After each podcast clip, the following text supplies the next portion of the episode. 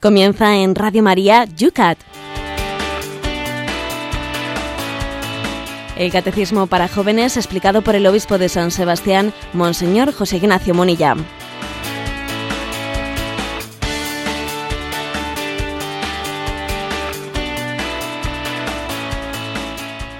Buenos días, querida familia de Radio María.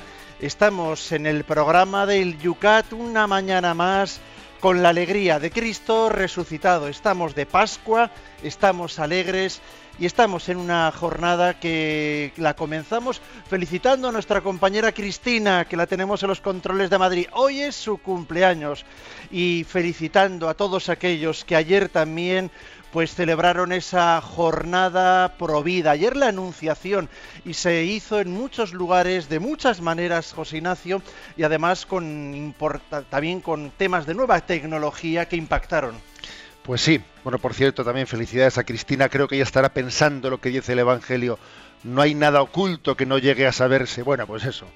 Sí, eh, creo que tenemos, igual que se, se ha hecho público hace poco, un vídeo pues muy práctico que presenta la asignatura de religión y que está ¿eh? que está corriendo mucho pues por las redes ese ese vídeo de promoción de la asignatura de religión también lo hemos colocado aquí en la, en la web de, mm, de Radio María de, Facebook y también creo que hay otro vídeo que puede ¿eh? que puede ser muy práctico y muy instructivo que es el que ayer también hizo pública la conferencia episcopal un vídeo sobre promoción eh, bueno, mejor dicho, sobre concienciación de lo que es la vida humana. ¿eh? Es un vídeo en el que pues una familia presenta sus fotos y dice, mira, este era yo de pequeñito, este era eh, la abuela cuando ocurrió esto, cuando ocurrió lo otro, y entonces están buscando fotos de familia, están buscando sus raíces, sus orígenes, y finalmente llegan a las fotos pues de sus ecografías.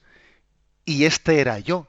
¿Eh? y al final cuando uno se retrotrae, ¿no? se retrotrae en su vida, pues lógicamente llega a la ecografía, a ese momento en el que, en el que fue, fue en su madre. Por cierto, ¿sabéis la famosa campaña esa de, de, de 20? Es un tú en ti. Es un tú, el niño, el embrión, es un tú en ti.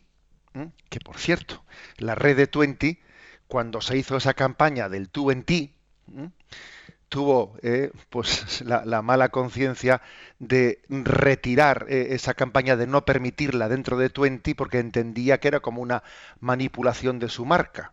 Es curioso, ¿no? Seguro que si en vez de ser la causa provida fuese otra, hubiesen, eh, la, hubiesen celebrado. Pero ciertamente es un tú en ti. Y ciertamente este vídeo nos enseña que tenemos unos orígenes y esos orígenes no se quedan únicamente con las fotos de familia. Hoy en día ¿eh? la tecnología nos permite no solo tener fotos digitales y en vez de fotos de papel, sino nos permite también llegar a la foto de la ecografía eh, que forma parte de nuestro ser. Somos siempre somos siempre continuación de lo que hemos sido. Y si no hubiésemos sido, ahora tampoco lo seríamos. Bueno, pues con esa memoria vamos a compartir ese vídeo con, igual que ayer lo hacíamos con el vídeo de la clase de religión, hoy también lo compartimos, este, este soy yo, ese concurso Este Soy Yo, lo compartimos también con todos nuestros amigos en la página de Facebook. En San Sebastián hoy se nos anuncia para variar un día lluvioso con 11 grados. ¿Cómo está la cosa por Madrid, Cristina? Pues tenemos 8 graditos y hoy, como es mi cumpleaños, padre, va a salir el sol. Bueno, vamos a ver, eh, ocho graditos y un año más. Vamos a ver si el Señor hoy nos depara también un día gozoso, que estoy seguro que sí, en esta Pascua. Comienza, sin más demora, este tu programa que todas las mañanas te acompaña y le llamamos el...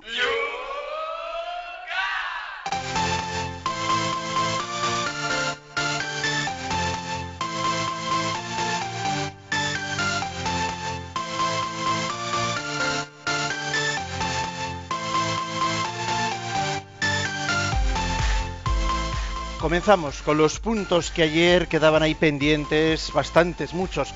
nos pilló un poquito el toro. Vamos a intentar hoy ajustarnos un poco más al tiempo para que puedan entrar más preguntas de, de nuestros oyentes. Vamos con las de ayer. Estoy muy agradecida por su programa y pido por ustedes. Les pregunto por qué la Iglesia no puede cambiar esos textos que fomentan la venganza, la violencia, por ejemplo, en la liturgia de las horas, y se deje de los textos que nos presentan a un Dios tierno y, y se dejen solo los textos que nos presentan a un Dios tierno y misericordioso, nos dicen. Reinciden sobre el tema de ayer, José Ignacio. Sí, a ver, yo creo que debemos de, de adaptar, ¿eh? adaptar nuestros criterios y pues a lo que es la revelación. ¿eh? Este es un tema muy recurrente que yo creo que es que hoy en día eh, es curioso, pero nos falta sensibilidad para algunas cosas y tenemos una hipersensibilidad para las otras. eso de que esos textos fomentan la venganza y la violencia, hombre, yo no diría eso. Eh, cuando por ejemplo pues el, Antiguo Testamento se narra pues el, la victoria de Israel sobre Egipto en el Mar Rojo, etcétera, que eso fomente la venganza y la violencia, hombre, por Dios, eso no, eso no cabe decir, que eso es todo, es todo lo contrario. Eh, otra cosa es que es, cierto que la revelación de Dios tiene lugar en medio de un, de un contexto, de un contexto histórico en el que eh, cierto grado de violencia está como muy naturalmente asumido. Eso es otra cosa, ¿no? Pero decir que eso fomenta la venganza y la violencia, a ver, me parece que, que eso sería injusto. Es decir, la revelación tiene tiene un increscendo, lo hemos dicho muchas veces, la revelación tiene un contexto histórico, y que y además es totalmente necesario hasta poder llevar llegar a Jesucristo porque la revelación no ha sido ahistórica y atemporal no ha tenido lugar en un tiempo y a través de un pueblo concreto y ese pueblo fue el pueblo de Israel que era un pueblo pues digamos militarmente muy débil ¿eh? en medio de pueblos mucho más poderosos que Egipto los babilonios etcétera y entonces Dios se sirvió de la protección ¿eh? a ese pueblo de Israel que era pequeño, débil, de la protección frente a pueblos más poderosos, pues para que a través de, esa protección entendiésemos como un signo, como un signo, cómo Dios eh, nos ama, cómo Dios protege a los débiles. por lo tanto, quedémonos en eso, ¿no? Y no pretendamos, si ahora la Iglesia dijese, ¿no? Como dice esta oyente, quitemos esos textos, ¿no? Y quedémonos únicamente con las parábolas del Evangelio que hablan del Dios tierno y misericordioso. Estaríamos pretendiendo que, la revelación fuese ahistórica, atemporal, y, y, no, eso, no es la realidad, ¿no? Jesucristo se entiende en el contexto de un pueblo, de una historia, y eso es importante. Otra pregunta que nos llega esta vez desde Granada, Estrella. Hace unos cuantos días pusieron en el descanso del Yucat la canción de Cecilia. Era feliz en su matrimonio y se me planteó la siguiente pregunta con respecto al tema de ayer. La mujer que recibía cartas de un extraño, que era su marido, pero que no lo sabía, en su conciencia está cometiendo infidelidad, nos pregunta. La pregunta tiene miga. Bueno. Sí, tiene miga, tiene miga. Y claro que la canción es bonita por su romanticismo, etcétera, pero es cierto, eh, es cierto lo que dice Estrella. Eh, esa mujer está cometiendo una infidelidad porque ya cree que hay otro hombre distinto a su marido. Resulta que es su marido, pero ella se piensa que es otro, ¿no? Piensa que hay otro hombre que la está cortejando y ella pues de una manera se complace en ello, eh, se complace en tal cosa y tiene su corazón puesto en otro hombre, que aunque no le conoce, pues tiene, hombre, es que la palabra infidelidad no, no se refiere exclusivamente a una relación sexual extramatrimonial, es que la palabra infidelidad puede ser, eh, puede ser, puede estar teniendo lugar sin que sexualmente haya nada, es decir, la infidelidad puede ser de afectos, de corazón. Por lo tanto, es verdad, esa canción sí será muy romántica, muy pero es una canción que sugiere una infidelidad y por parte del marido también eso del que el marido esté, es él el que le manda, ¿no? El que le manda cartas de amor y sabe que su mujer las está recibiendo como si fuesen de un extraño y a su mujer le ve feliz y él está contento de que su mujer sea feliz pensando que está con otro hombre, hombre, pues es que no, no es. Él también está fomentando la infidelidad. ¿eh?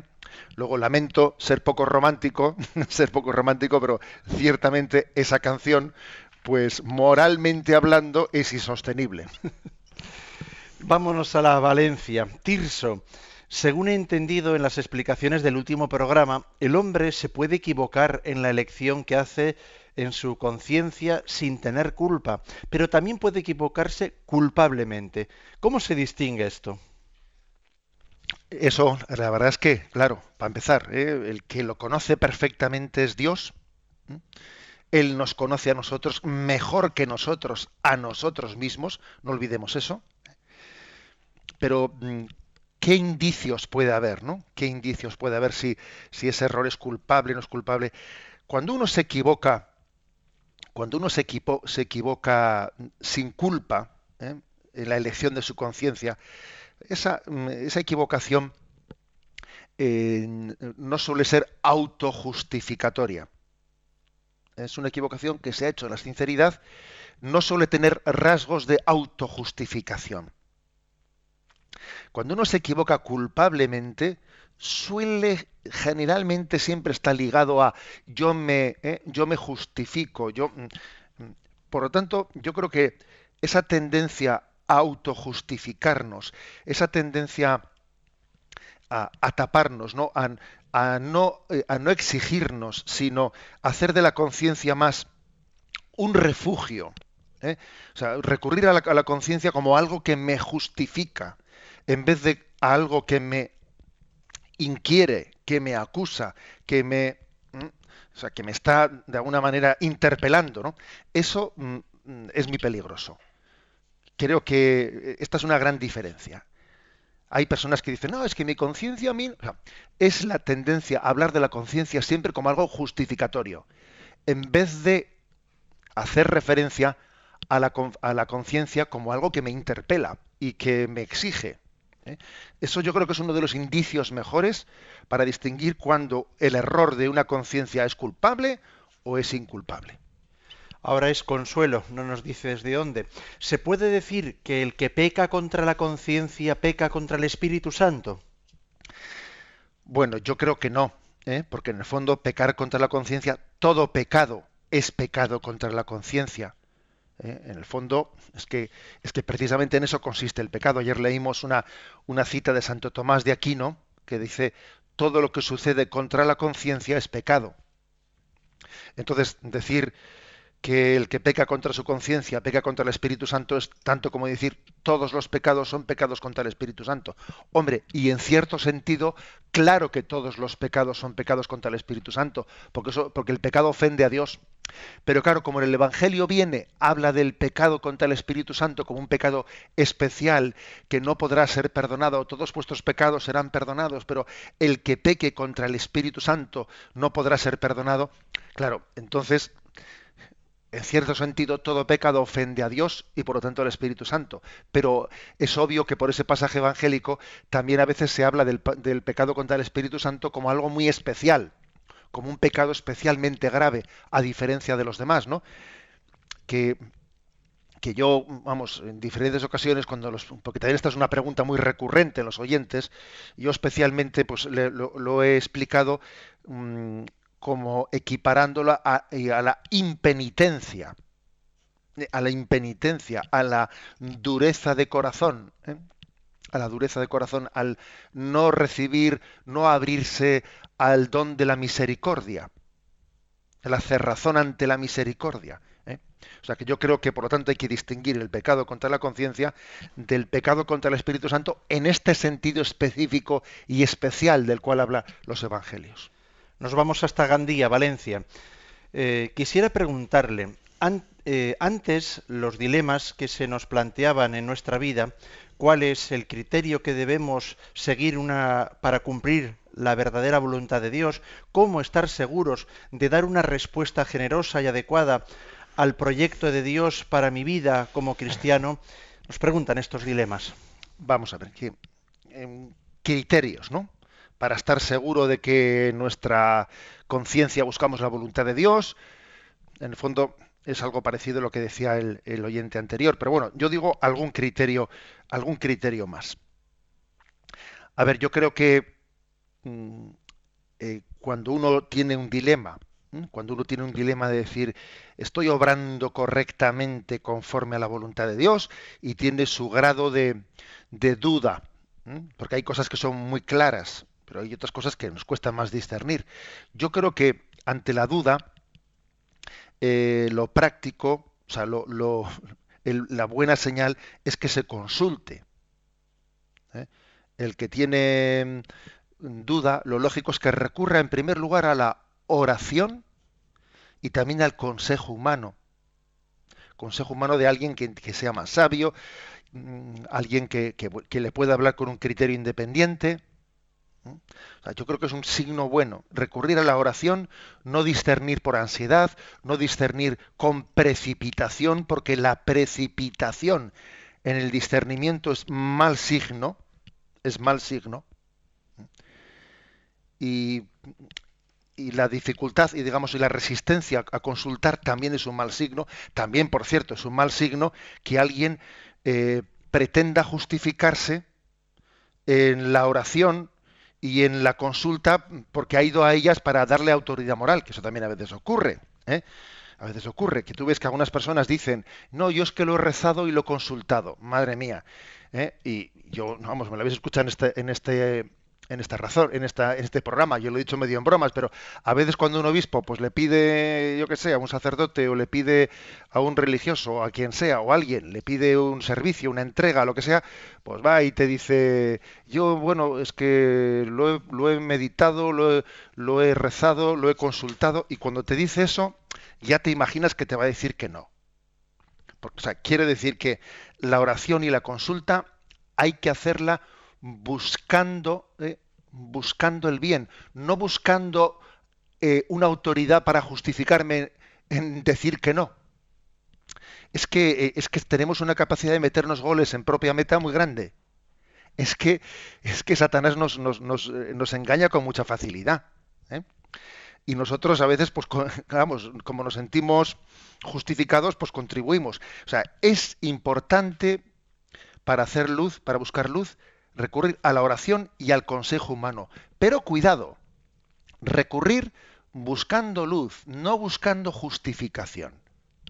Porque la, eh, la, frontera entre una cosa y otra es muy, muy delicada, ¿no? Y solamente quien busca limpiamente la verdad, ¿eh?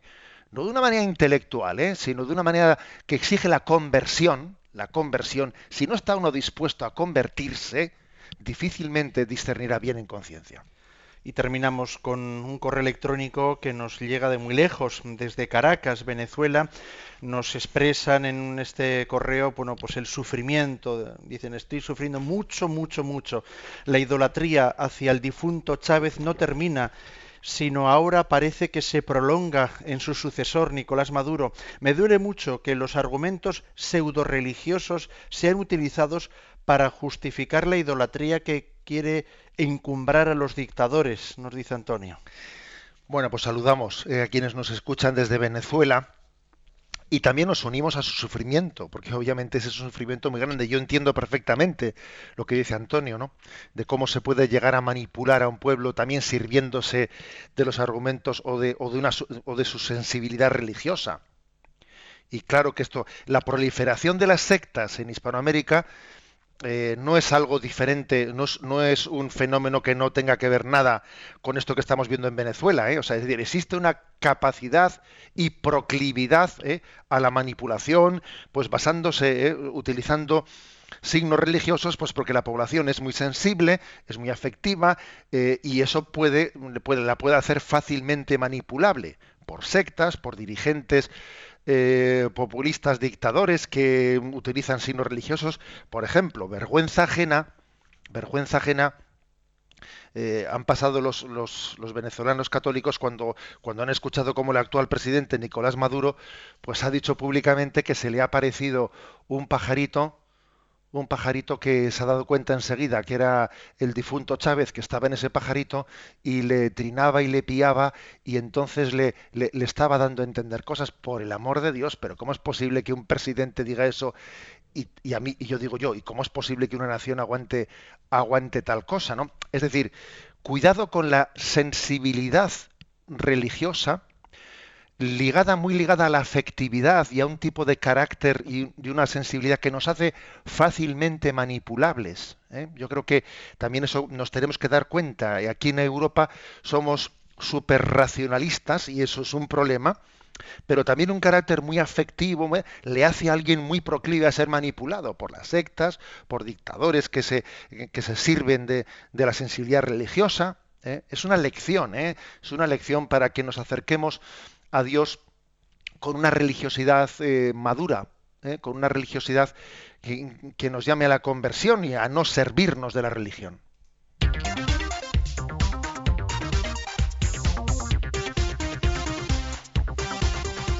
Son las 8 y 21 minutos, 7 y 21 minutos en las Islas Canarias. Sintoniza Radio María. Estamos en el Yucat. Vamos con el primer punto del día de hoy es el 299. ¿Qué se entiende por virtud? Una virtud es una actitud interior, una disposición estable, positiva, una pasión puesta al servicio del bien. Sed perfecto, perfectos como vuestro Padre Celestial es perfecto. Es decir, tenemos que transformarnos en el camino hacia Dios.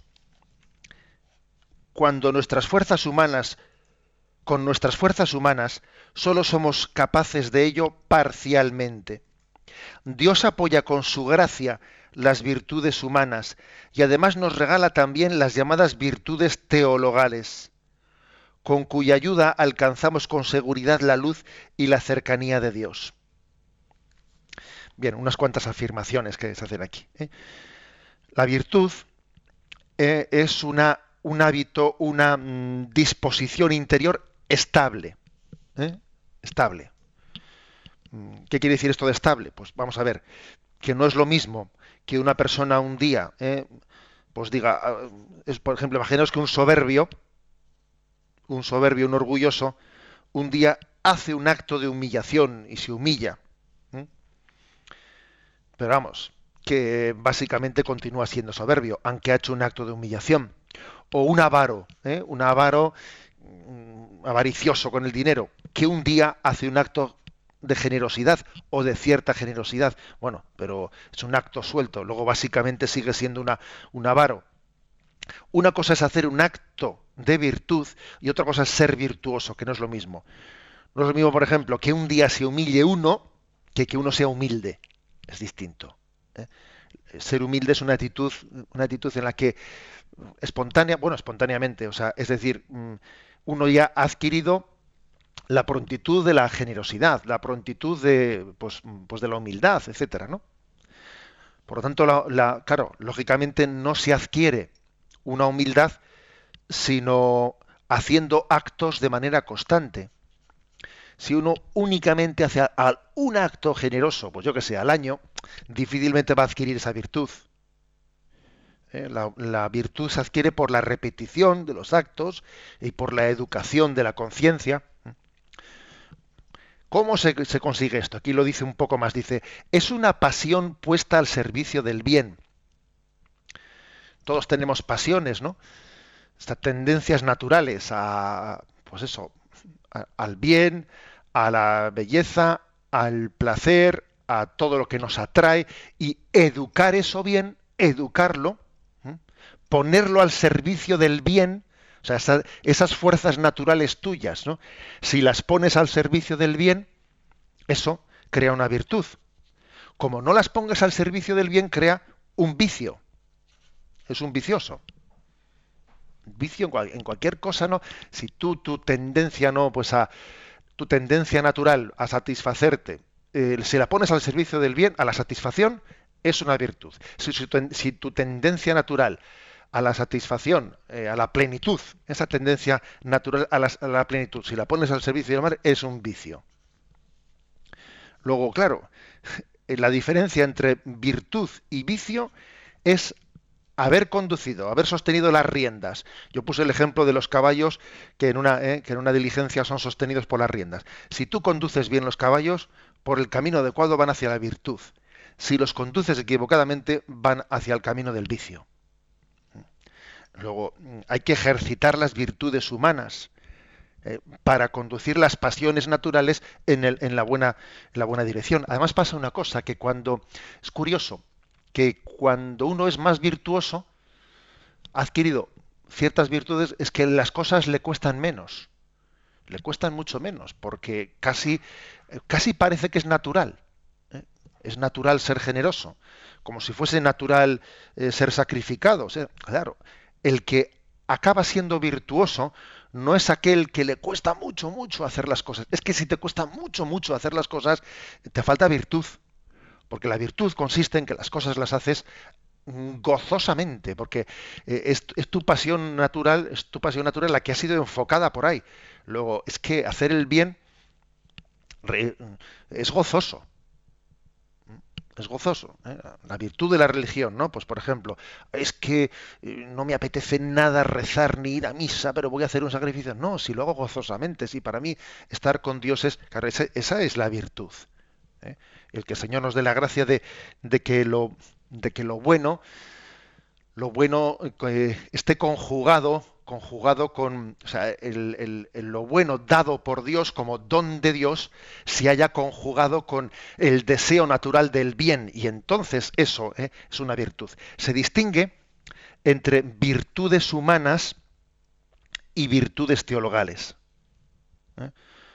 Las virtudes humanas se dividen en cuatro, prudencia, justicia eh, y templanza. Bueno, alguna, me he saltado por ahí, no me acuerdo cuál es la, cuarta. Eh, y, las teologales eh, son, tres, fe, esperanza y caridad. Entonces, digamos que esta distinción entre virtudes humanas y virtudes teologales se hace porque las virtudes teologales, fe, esperanza y caridad, tienen, mm, un plus de una gracia directa de Dios frente a la prudencia, justicia, fortaleza y templanza. Eh, ahora me vienen las cuatro, prudencia, justicia, fortaleza y templanza, en las que sí que hay una gracia de Dios, pero también eh, existe ¿no? pues un componente de concurrir con, eh, con la con la fuerza, ¿no? con el torrente de lo que es la pasión natural, ¿eh?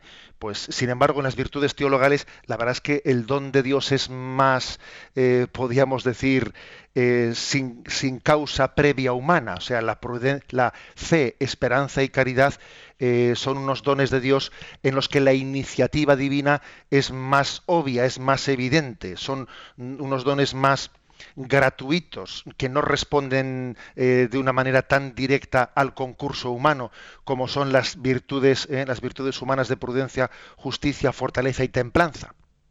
¿Mm? Bien, pues digamos, esta es el, la introducción. Ahora, si os parece, vamos a complementarlo con el punto 300.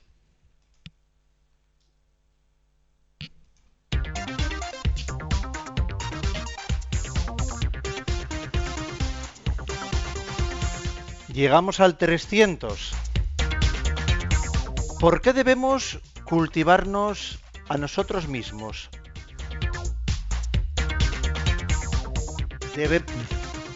debemos cultivarnos a nosotros mismos para poder practicar el bien con alegría y facilidad.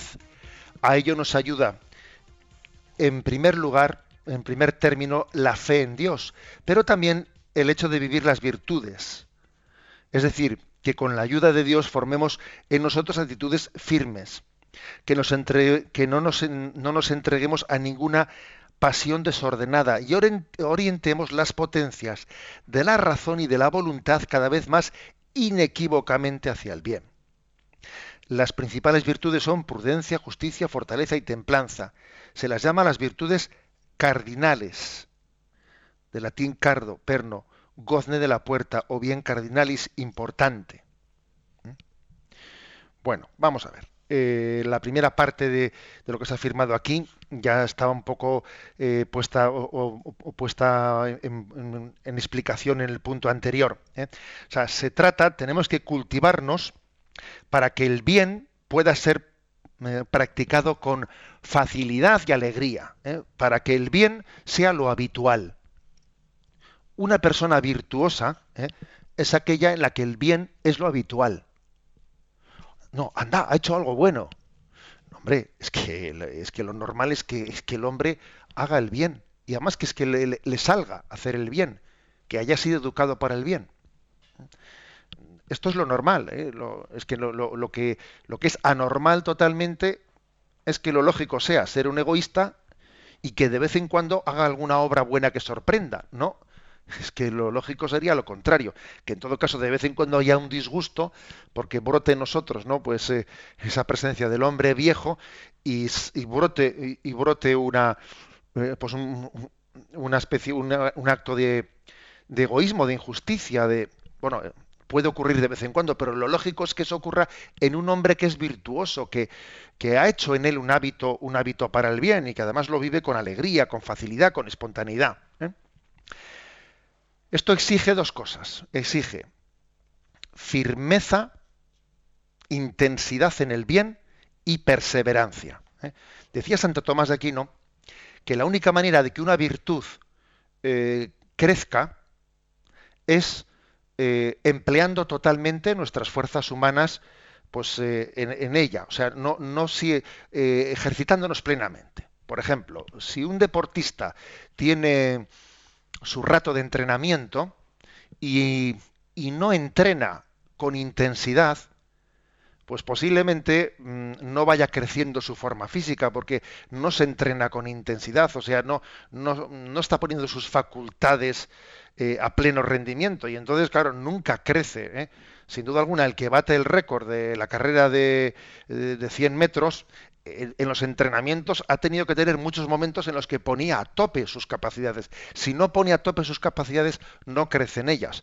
Algo así pasa, por ejemplo, pues con las virtudes. Si, eh, uno estamos hablando de la virtud de la generosidad y, uno tiene, por poner eh, un, ejemplo, si uno tiene 10 grados, 10 eh, puntos o 10 grados de, de caridad y y únicamente lo ejercita pues a un nivel eh, medio, al, cinquillo, y nunca llega a poner todos sus grados de caridad en ejercicio, mm, no irá creciendo, más bien irá decreciendo. O sea, uno crece en las virtudes en la medida en que se ejercita intensamente en ellas. Si tú ejercitas poco la paciencia, un poquito paciente, un poquito caritativo, un poquito, no creces en las virtudes y también es importante ser, ser paciente, ser, ser perseverante, ¿no? Ser perseverante. Bien, una explicación también interesante. ¿eh? Las principales virtudes, virtudes humanas que se le llaman aquí, que son también las virtudes cardinales, a diferencia de las virtudes teologales, fe, esperanza y caridad, las virtudes cardinales, como hemos dicho antes, son prudencia, justicia, fortaleza y templanza. Bueno, eh, ¿Por qué se les llama cardinales? ¿Mm? Cardinales. Es curioso que esto tiene mucho que ver con los puntos cardinales. Norte, sur, este y oeste. Es decir, son como los ejes principales. ¿Mm? Los ejes en torno a los cuales eh, mm, se ordena el resto de la vida. Por cierto que los romanos, cuando los romanos conquistaban una, una ciudad, siempre solían eh, urbanísticamente, para ordenar la ciudad, solían hacer, como en Jerusalén se ve muy claramente, eh, hacían el cardo máximo. Y el cardo máximo era una, eh, una calle que mm, recta, que atravesaba la ciudad de lado a lado, y, y marcaba el eje, el norte, el sur, el este y el oeste, y los soldados romanos así mantenían orden en la ciudad desde el cardo máximo. De ahí viene lo de cardinal. ¿eh? Pues norte, sur, este, oeste. Em, esto, es, de alguna manera, el origen de la palabra que explica perfectamente por qué existen unas virtudes cardinales, es decir, las que ordenan, conducen nuestras pasiones. son la prudencia, la justicia, la fortaleza y la templanza, norte, sur, este y oeste. ¿Mm? Y si queréis luego, pues mirando en, otra dimensión, ya mira, porque claro, norte, sur, este y oeste es hablar únicamente en dos dimensiones, pero es que existe también una, tercera dimensión, que son las virtudes teologales, fe, esperanza y caridad. Es muy sugerente esta explicación. ¿eh? Em, los puntos cardinales pues son una orientación del mapa de la vida, ¿no? Y estos son eh, las, virtudes cardinales. Aquí dice el, catecismo que del latín cardo, de cardinal cardo, significa el perno, el gozne de la puerta. ¿eh? O también, dice, tiene um, etimológicamente otra explicación que es cardinalis, es importante, es decir, eje principal, para entendernos. ¿eh? Eje principal. Todas las demás virtudes están incluidas en esta división de las cuatro mm, virtudes humanas. ¿eh? Todas las virtudes humanas están incluidas o bien en el eje ¿eh? de la prudencia, o en el de la justicia, o en el de la fortaleza y en el de la templanza. El tratado de virtudes explica así. Virtudes teologales, fe, esperanza y caridad, y virtudes cardinales, prudencia, justicia, fortaleza y templanza. Todas las demás virtudes se incluyen cada una en uno de estos cuatro apartados. Virtudes que se refieren a la prudencia, virtudes que se refieren a la justicia, a la fortaleza y a la templanza. ¿Mm? Es, como veis, ¿no? Eh, la verdad es que en la, tradición cristiana, por eso a mí me hace gracia que a veces después recurramos a tradiciones orientales, desconociendo toda la riqueza, eh, la riqueza mm, de la historia de la espiritualidad católica, eh, que por ejemplo Santo Tomás de Aquino ha sido pues quizás de los autores que más ha estudiado el tema de las virtudes humanas. En la Suma Teológica Santo Tomás tiene una auténtica eh, pues vamos, un, un regalo, ¿no? un tesoro un tesoro de tradición del estudio sobre las virtudes humanas y a veces, bueno, desconociendo todo esto, pues estamos acercándonos a cualquier tradición eh, ajena a la nuestra que, y con mucho, pues, pues eh, es mucho más pobre que toda la tradición cristiana. ¿eh? Ahí, pues, que sepamos, que seamos conscientes de ello, el Yucat va a explicar algo, algo y lógicamente, pues, es como abrir boca, abrir boca para que tomemos conciencia de que podemos, de que debemos ¿eh? de reflexionar sobre las virtudes, no por no la teoría por la teoría, sino reflexionar para vivir. ¿eh? Hay mucha gente que vive las virtudes de manera heroica sin ser consciente, sin haber reflexionado en ello. ¿eh? Porque aquí lo importante es la vida, más que la teoría. Pero es cierto que también el conocimiento, la reflexión puede ayudarnos, puede ayudarnos a que la vivencia de las virtudes pues, sea intensa.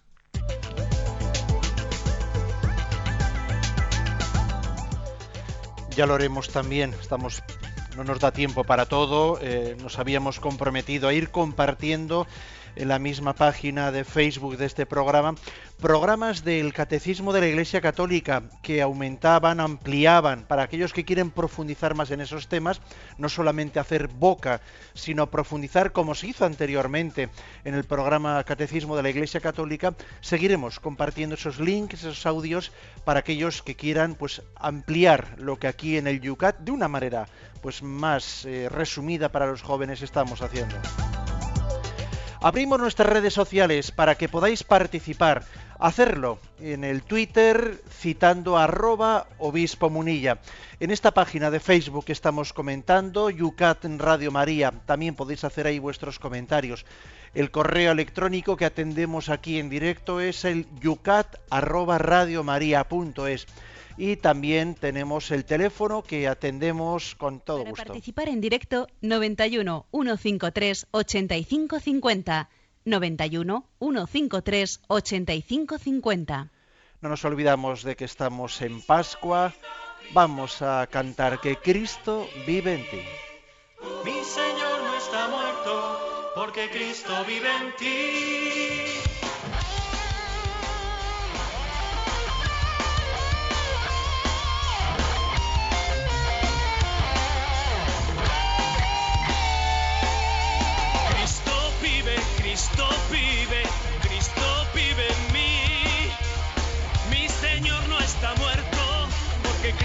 Vive en mí. Recibido hoy la fuerza del Espíritu de Dios y seréis mis testigos, camino de salvación. Tanta fe compartida, tantos sueños a estrenar. En la iglesia aprendimos que los sueños se hacen realidad.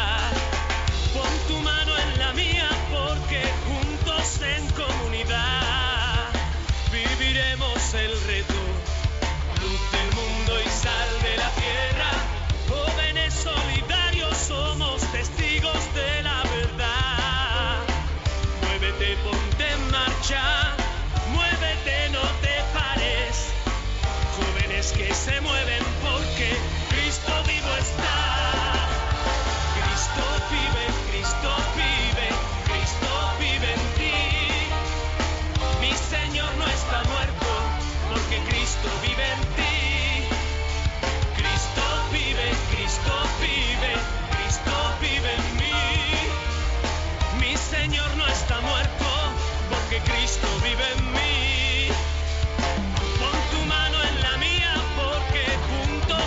Comunidad viviremos el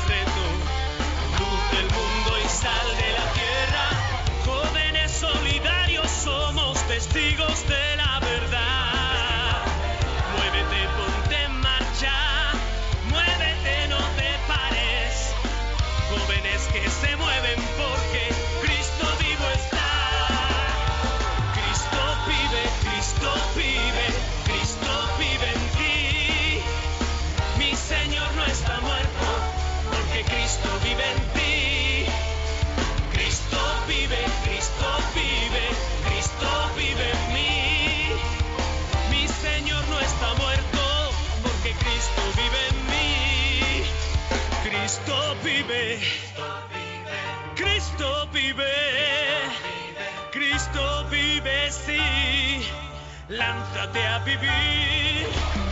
Cristo vive, Cristo vive, Cristo vive, Cristo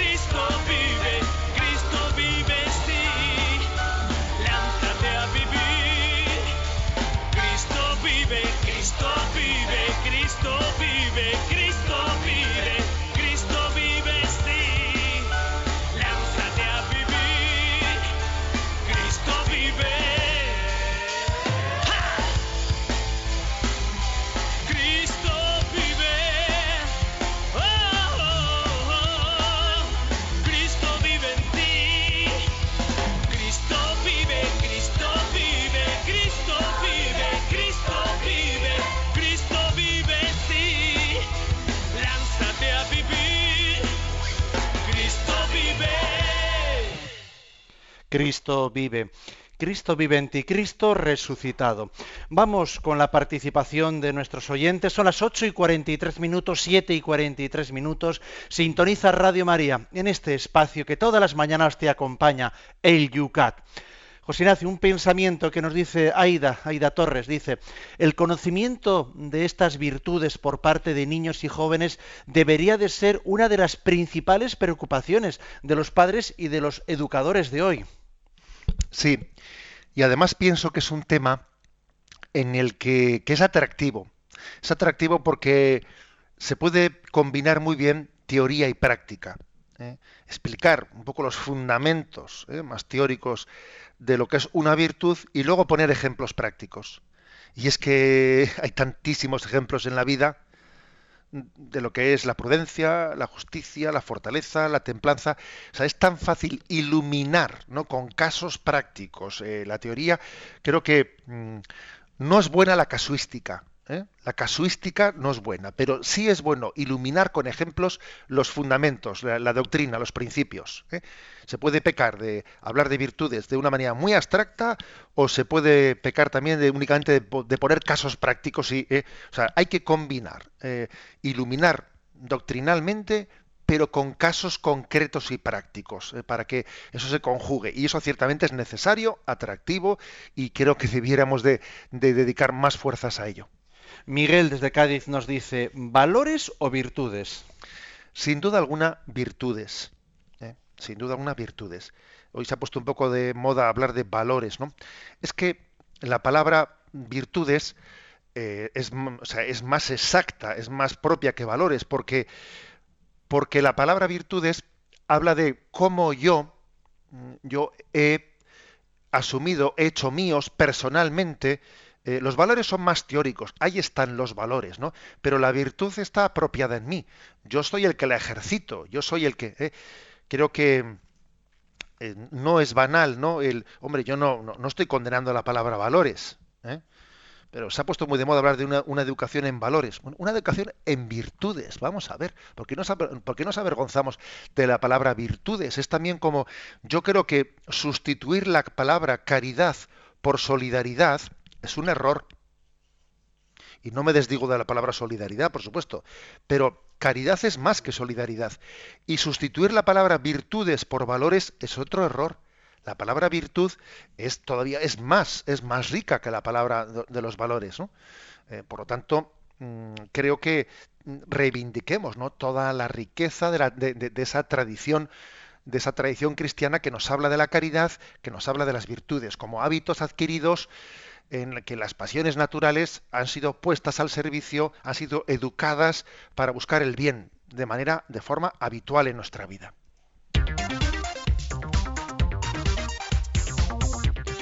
A todos los que siguen reivindicando la vuelta del podcast, pues seguimos pidiéndoles paciencia.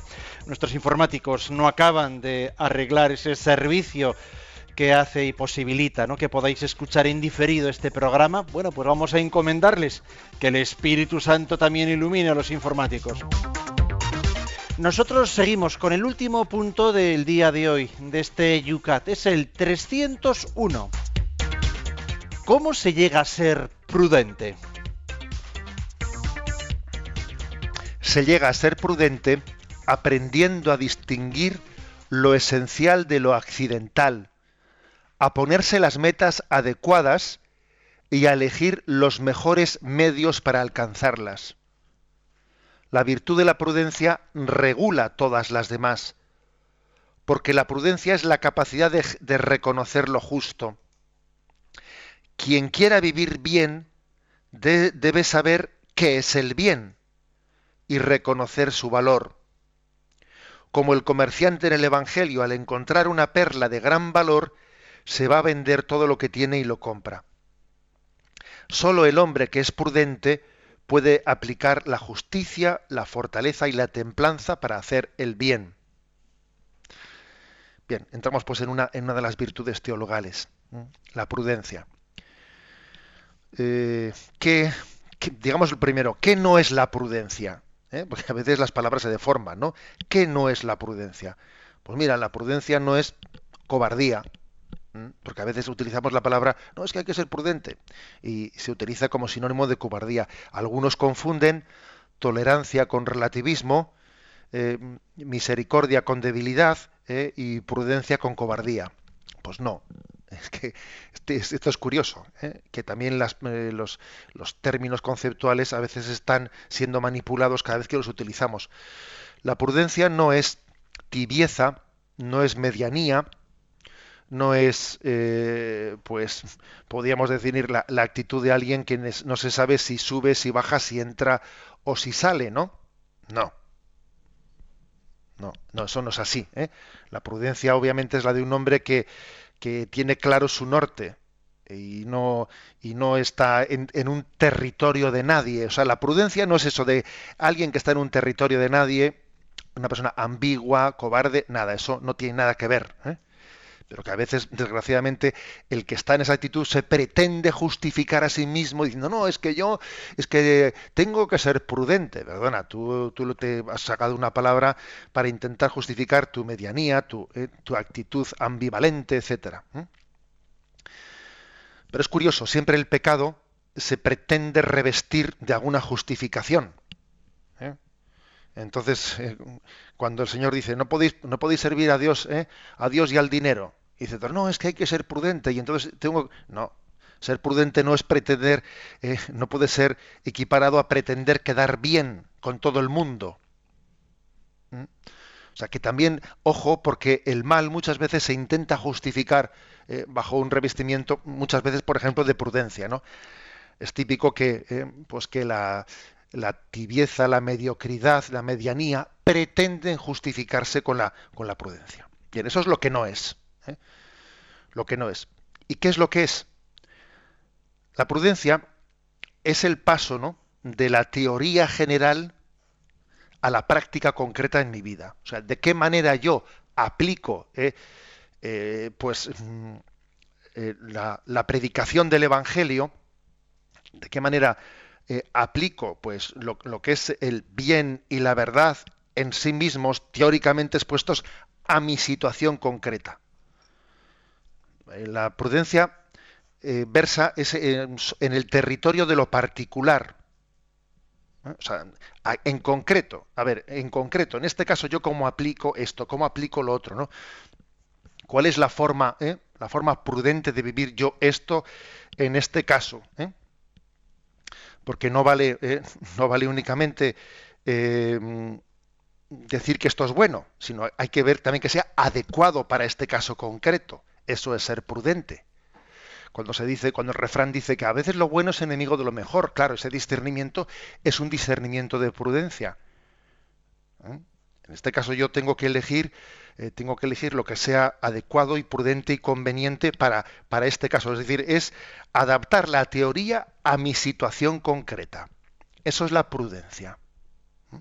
Teniendo en cuenta la ley de la gradualidad, que tenemos que ir siempre creciendo ¿no? en santidad. Eh, pues cómo yo en este momento concreto pues pongo en, pongo en práctica estos principios eh, de la manera mm, que en, la situación concreta. Eh, sea posible y que me permita seguir creciendo. Bueno, esa es, esa es la virtud de la prudencia. Aquí explica el catecismo que supone distinguir lo esencial de lo accidental. Claro, esto es muy importante, la virtud de la prudencia. Mira, aquí lo importante es salvar lo esencial. Eh, cuando uno, por ejemplo, comete errores en su vida de que a lo secundario le da un valor excesivo, claro, pues es que si te tragas, eh, ¿sabes? Si, si te tragas un camello, eh, pues luego resulta que pretendes colar un mosquito. Y al revés. Intento eh, colar un mosquito y me trago un camello. Eso ocurre dice ese refrán que también me lo habéis escuchado muchas veces, ¿no?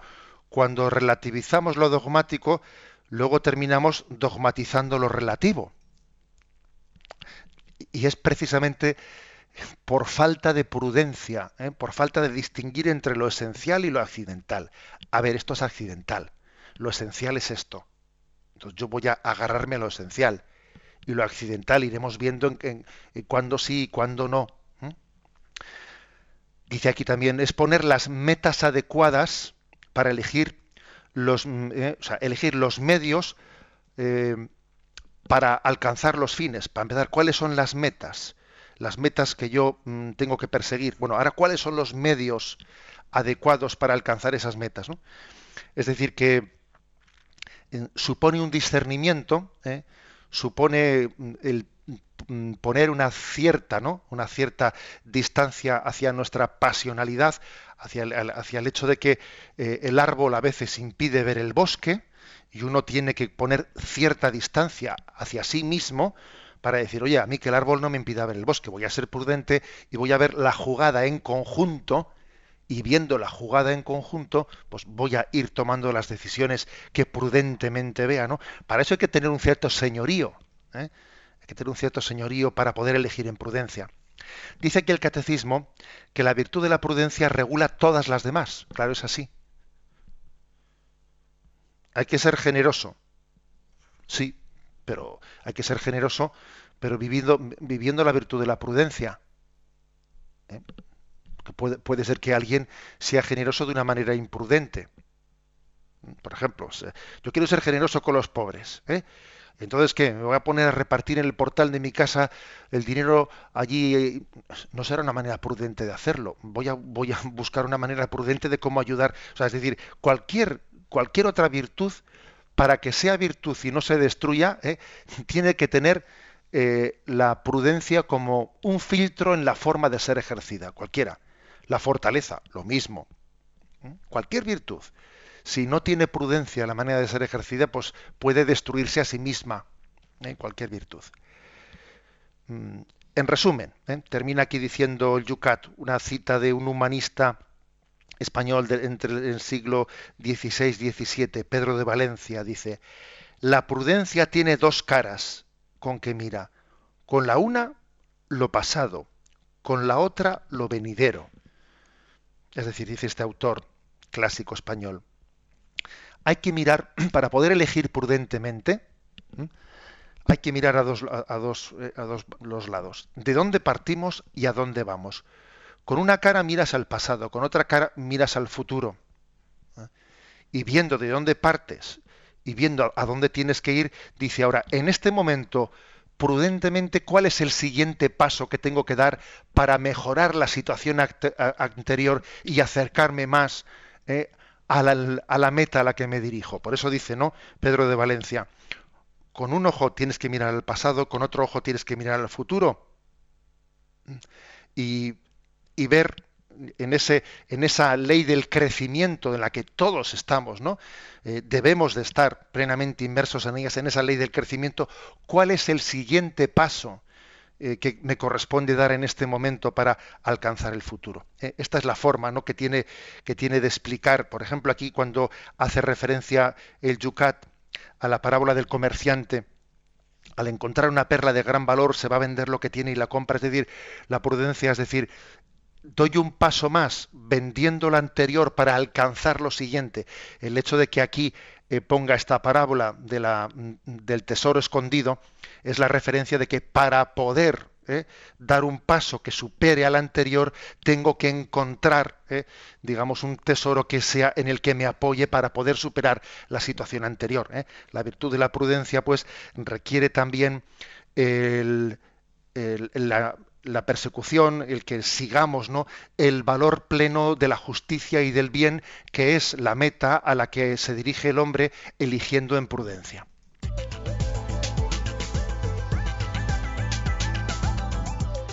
Una vez más se nos ha ido el tiempo. No sé si podemos dar una palabra o lo dejamos para mañana, José Ignacio. Sigue aquí, veo interés. Sergio vuelve que quiere un poquito más de explicación entre el tema de los valores y las virtudes. Como que ha sabido un poquito a poco esa diferencia. ¿Podemos darle una palabra o lo enfrentamos mañana? me comprometo para mañana eh, a, dar, eh, a dar una pincelada de mayor profundidad de Digamos también una cosa, que la palabra valores eh, puede ser bien entendida. Yo sé que hay muchos lugares en los que se habla de educar en valores y educar en valores puede ser una expresión bien entendida, pero no me gusta que nos acomplejemos de nuestros propios términos, como el término de caridad. ¿eh? O sea, puede ser bien entendida la palabra valor, pero bueno, me comprometo yo a hacer eh, como una como un alegato de por razones para mantener el término virtud y no suplirlo por el término valor. Me comprometo a hacerlo para mañana. ¿Y mañana qué más vamos a tratar? ¿Cuáles son los puntos para mañana? Bien, estamos, hemos visto la primera virtud cardinal, que es la prudencia. 302. ¿Cómo se actúa justamente? 302. O sea, la justicia. 303. ¿Qué significa ser fuerte? La fortaleza. Y 304 qué es la virtud de la templanza. Luego eh, hemos explicado la prudencia, explicaremos la justicia, fortaleza y templanza. Recibimos la bendición para el día de hoy. La bendición de Dios Todopoderoso, Padre, Hijo y Espíritu Santo, descienda sobre vosotros. Alabado sea Jesucristo.